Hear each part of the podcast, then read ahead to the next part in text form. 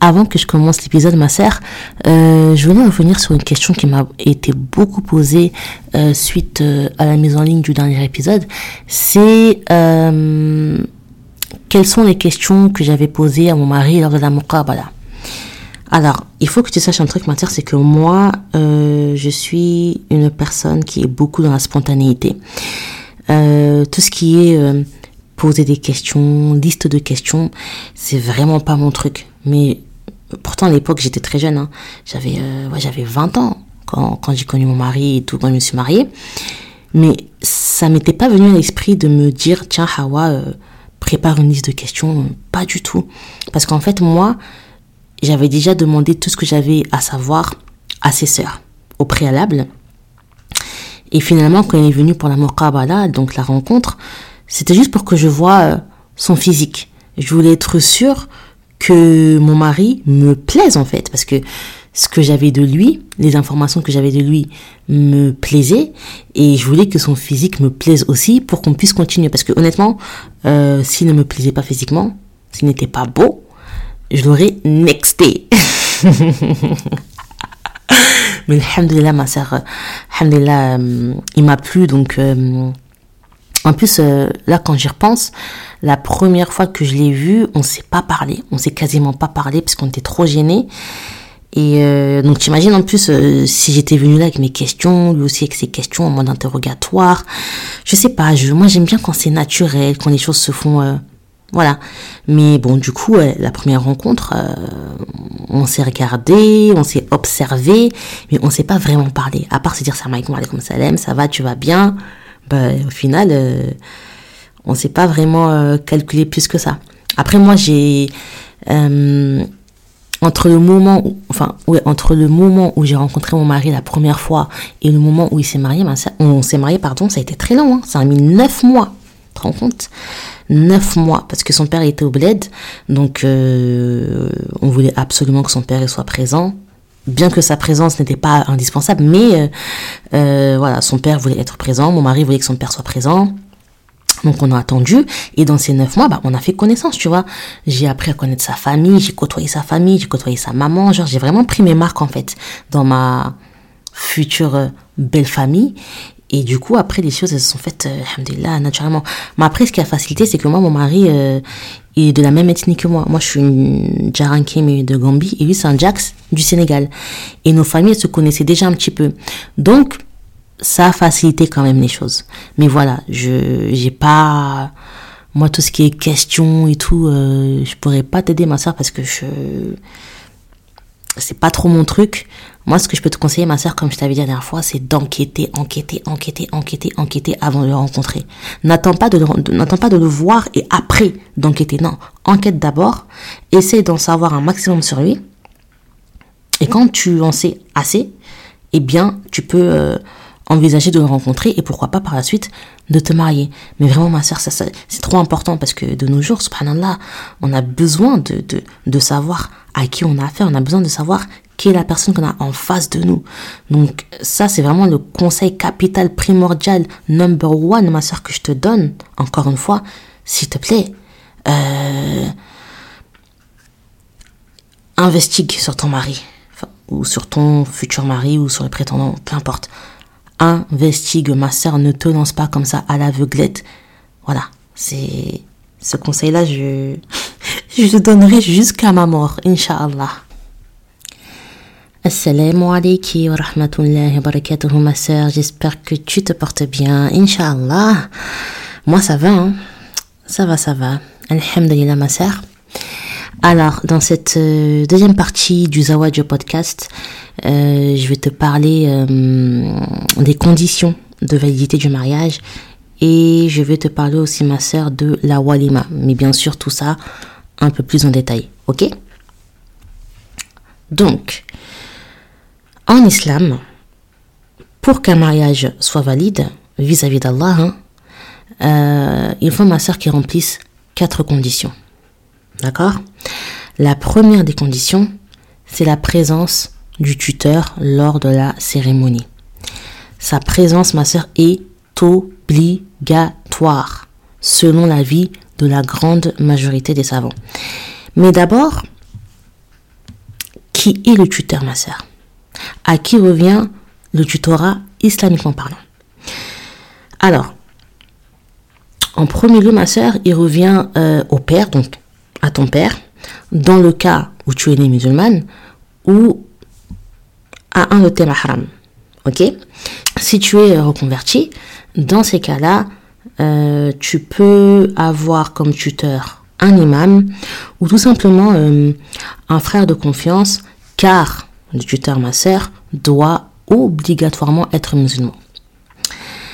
Cette première condition, elle est tirée d'un hadith euh, du prophète sallam dans lequel il dit aucun mariage ne peut s'établir sans tuteur, rapporté par Abu Daoud, Ibn Majah et At-Tirmidhi. La deuxième condition, c'est ma sœur qu'il doit y avoir la présence de deux témoins lors du mariage. Leur rôle, c'est d'entendre et de témoigner de ton approbation et de celle du futur époux. Encore une fois, euh, la majorité des savants considèrent que la présence des deux témoins est obligatoire. Isha rapporte que le prophète Salem a dit Pas de mariage sans tuteur, ni deux témoins intègres. Rapporté dans le Sahih al-Jamir et euh, validé par Ibn Hibban et Ibn Hazm. Et dans un autre hadith, ma sœur similaire, le prophète a dit il n'y a pas de mariage sans tuteur et sans deux témoins justes, rapporté par Al-Bayhaqi et authentifié par Shir al-Albani dans Sahih al-Jamia. Là, ma sœur, je vais m'arrêter, d'accord, euh, sur ces deux premiers points, sur ces deux premières conditions et t'apporter quelques précisions. Il faut que tu saches que le tutorat n'est pas, euh, comment dire, c'est pas euh, un statut que tu peux faire sauter comme ça en un claquement de doigts. Non. Je m'explique. Admettons ma sœur, tu veux absolument épouser un frère et subhanallah, tu ne te vois avec personne d'autre, c'est lui ou rien. Mais tes parents, surtout ton père, ne sont pas d'accord et s'opposent à cette union. Je prends ce cas de figure parce que hum, il est fréquent. Donc, tes parents refusent que je te marie avec le frère en question pour X raisons. Hein.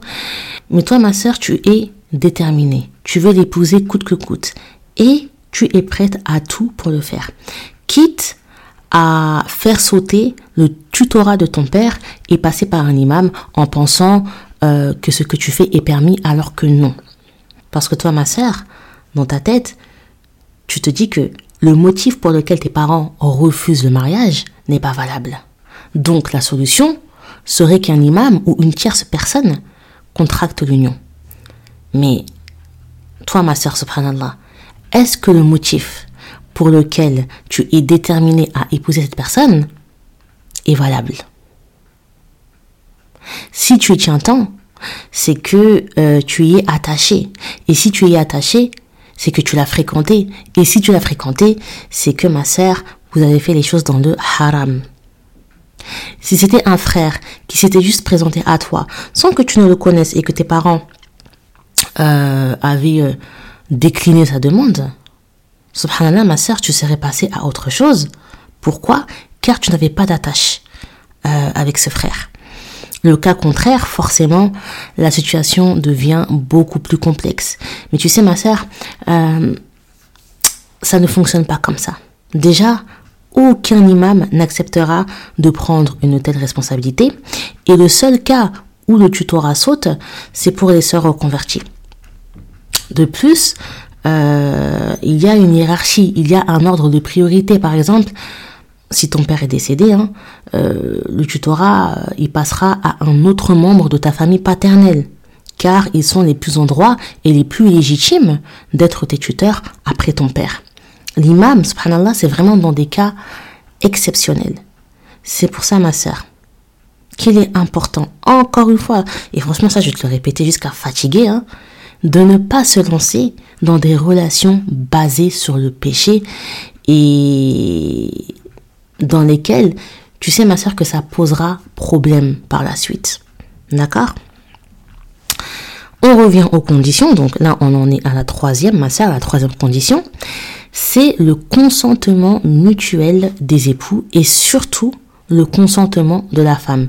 J'insiste ma soeur sur ton consentement à toi en tant que femme, parce que souvent, ce sont les femmes qu'on force et qu'on contraint à se marier avec des hommes dont elles ne veulent pas. Un mariage auquel la femme ne consent pas est un mariage qui est invalide. Il faut l'approbation des deux parties et pas seulement celui de l'homme. Euh, oui, le prophète il a dit, ma sœur, on ne marie pas la femme qui a déjà connu le mariage sans lui demander son ordre et on ne marie pas la femme vierge sans lui avoir demandé la permission, rapporté par Al-Bukhari et Muslim. C'est-à-dire que l'union ne peut pas être scellée tant que tu n'as pas donné ta permission et ton approbation. Et ça, ma sœur, subhanallah, ce n'est pas moi qui le dis, c'est le prophète sallallahu alayhi wa sallam. Mais malheureusement, euh, il y a des familles, ma sœur, subhanallah, qui font subir des dingueries à marier leurs filles euh, avec des hommes dont elles ne veulent pas, euh, sans leur demander leur permission, sans prendre en compte leur avis, alors que l'islam prend en compte la vie et la décision de la femme, contrairement à ce que beaucoup s'imaginent. Subhanallah, c'est tellement grave et injuste, et souvent, ça mène euh, à des situations catastrophiques. Des femmes qui fuguent, qui fuient leur famille parce qu'elles sont en danger. Franchement, ma soeur, c'est chaud. Et ça, vraiment, qu'Allah nous en préserve. Et enfin, la quatrième et dernière condition, et pas des moindres, la célèbre dot. Jusqu'à j'en rigole parce que les gens, euh, il y a beaucoup de débats autour de la dot. Euh, voilà. Alors ma soeur, la dot, c'est un droit. Écoute bien, hein. c'est un droit que Allah t'a donné sur ton époux. Ok? Il lui est obligatoire de te la verser. Sinon, le mariage ne peut pas être valide. C'est toi qui décides et c'est toi qui choisis ta dot. Ça peut être de l'argent, ça peut être quelque chose de matériel, ça peut être un vêtement, ça peut être un, voyage, peu importe. Peu importe. Mais attention, ma sœur. Attention, hein, si tu demandes une dot, demande quelque chose de raisonnable, selon euh, les moyens de ton époux. Même si c'est ton droit, hein, le but n'est pas de le mettre dans la difficulté. Parce que le prophète a dit, la meilleure dot, et celle qui est la plus facile, à rapporter par Al-Hakim. Ça ne veut pas dire non plus que tu dois forcément demander un euro symbolique ou un siwek pour frotter tes dents ou un stylo ou que sais-je. Après ma sœur, écoute, si c'est ce que tu souhaites, que grand bien te fasse. Demande une dot à la hauteur de ce que ton mari peut t'offrir. Si tu sais que, subhanallah, euh, il ne roule pas sur l'or, ne va pas lui demander une dot à 5000 euros. Tu vois ce que je veux dire? Euh, Il ne faut pas ruiner l'enfant des gens quand même. en revanche, ma sœur, s'il est, euh, s'il est aisé financièrement, fais-toi plaisir. Franchement, fais-toi plaisir. Tant que ce que tu lui demandes ne l'appauvrit pas, fonce. Fonce, ma sœur, c'est ton droit.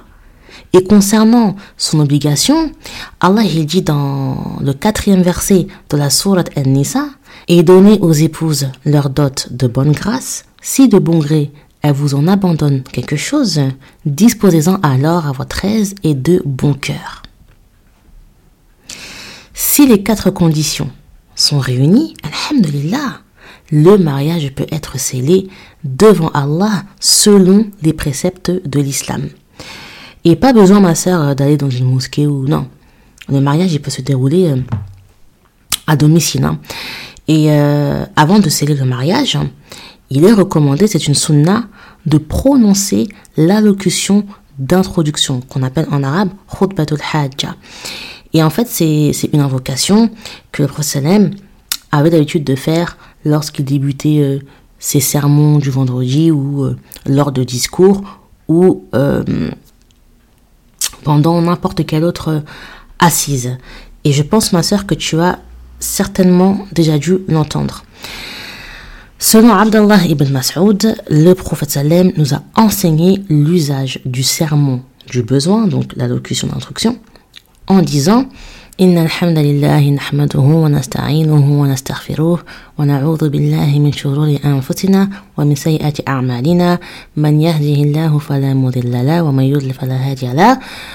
وأشهد أن لا إله إلا الله وحده لا شريك له وأشهد أن محمدا عبده ورسوله. يا أيها الذين آمنوا اتقوا الله حق تقاته ولا تموتن إلا وأنتم مسلمون.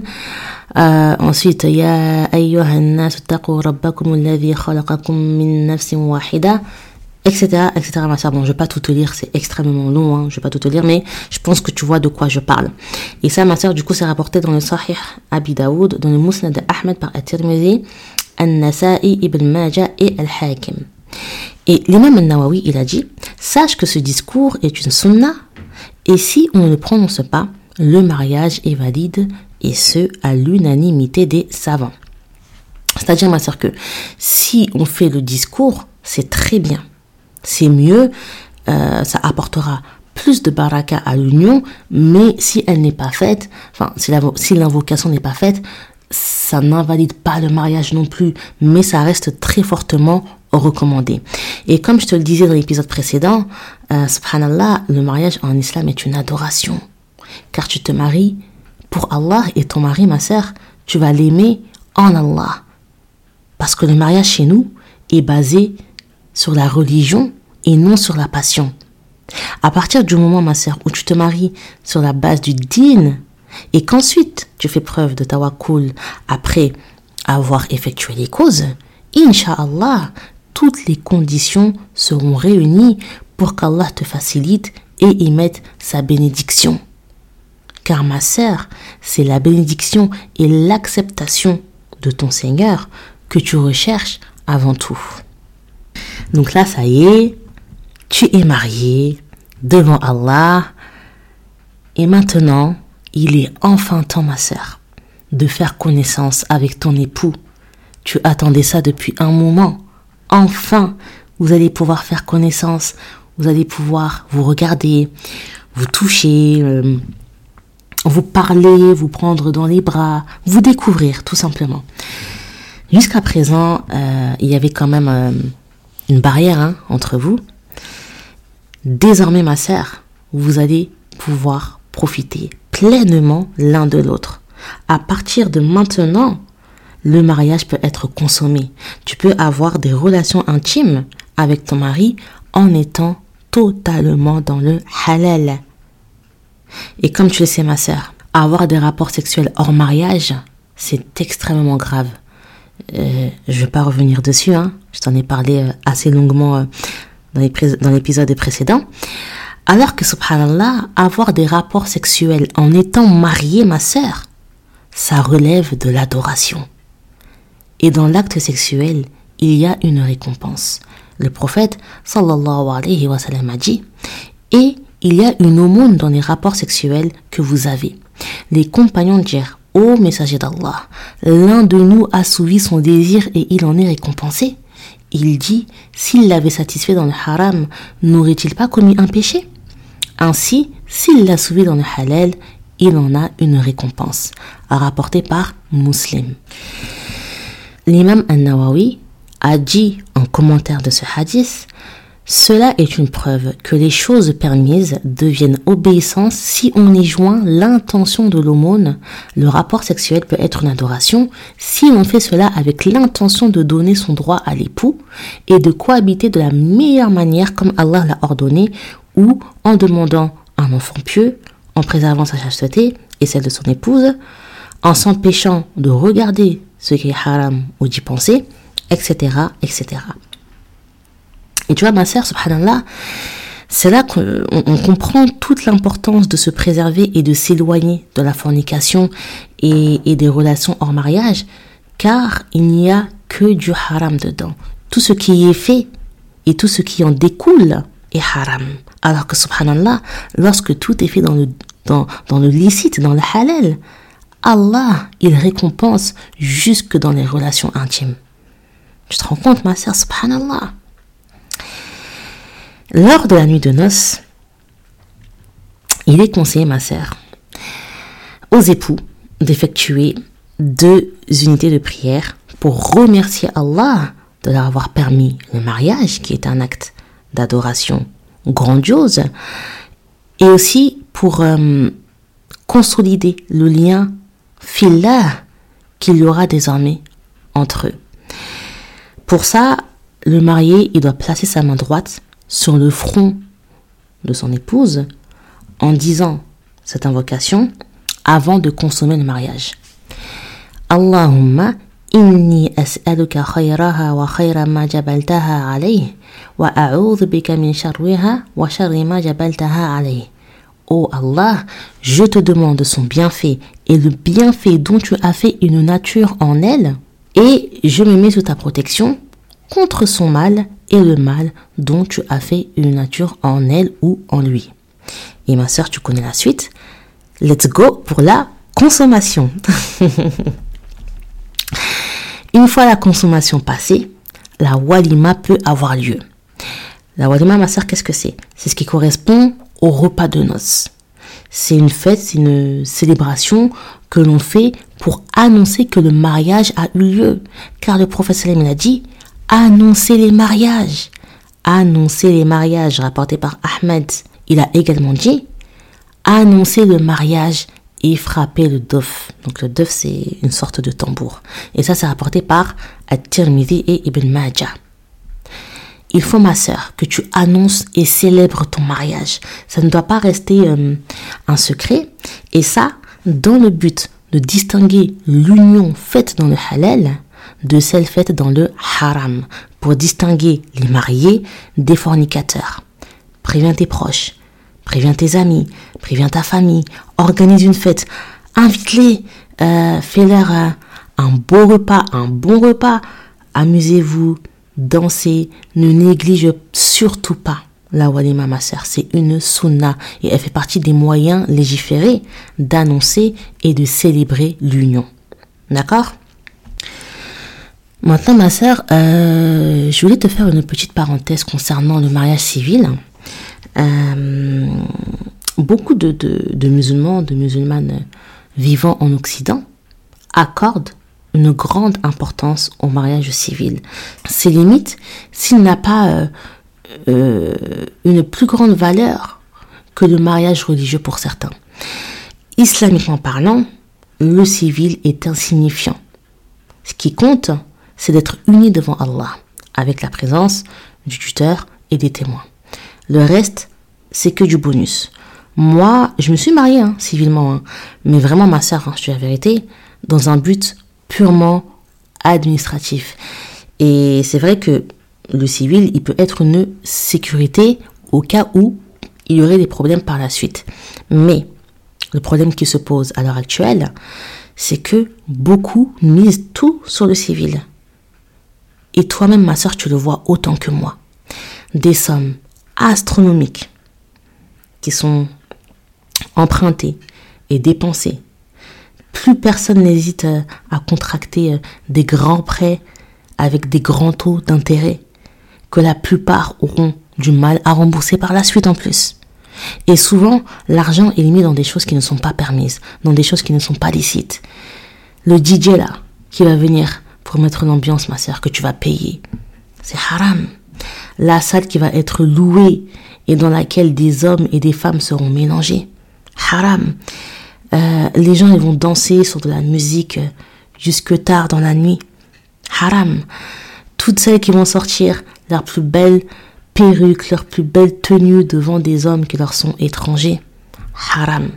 C'est-à-dire, ma sœur, que, subhanallah, euh, religieusement parlant, islamiquement parlant, le mariage civil ne demande pas autant d'énergie et d'investissement. Une chose qui n'est aucunement demandée ni exigée. On y met le paquet au détriment du mariage religieux. Et on n'hésite pas à faire du haram. On n'hésite pas à se prendre une tonne de péché. C'est-à-dire que on fait les choses en connaissance de cause. On n'hésite pas à se mettre sous la malédiction d'Allah pour flamber juste le temps d'une soirée. C'est ton mariage, ma sœur. C'est toi qui en as euh, la responsabilité. tous les péchés que toutes les personnes se prendront à ton mariage, ma sœur, tu en auras une part de responsabilité. Parce que tu n'as pas imposé de limites alors que tu, alors que tu le pouvais, ma sœur. Mais peut-être que tu ne voulais pas. Parce que le mariage, comme on le dit, c'est une fois dans la vie et il faut marquer le coup. En réalité, ma sœur, quand tu fais tout ça, tu le fais pourquoi Tu le fais pour qui? Tu le fais avec quelle intention et dans quel but? Est-ce que ton intention, elle est pour Allah? Encore une fois, je te le répète, le musulman, la musulmane se marie pour Allah. Et ça, tu le sais, ma sœur. Tu le sais. Et quand tu fais les choses pour ton Seigneur, tu ne peux pas te permettre de les faire ainsi. Car si c'est la bénédiction d'Allah, ma soeur, que tu convoites, que tu recherches, que tu souhaites, ce n'est pas de cette façon que tu l'auras. Comment veux-tu que ton Seigneur mette sa baraka si tu transgresses tous ces interdits?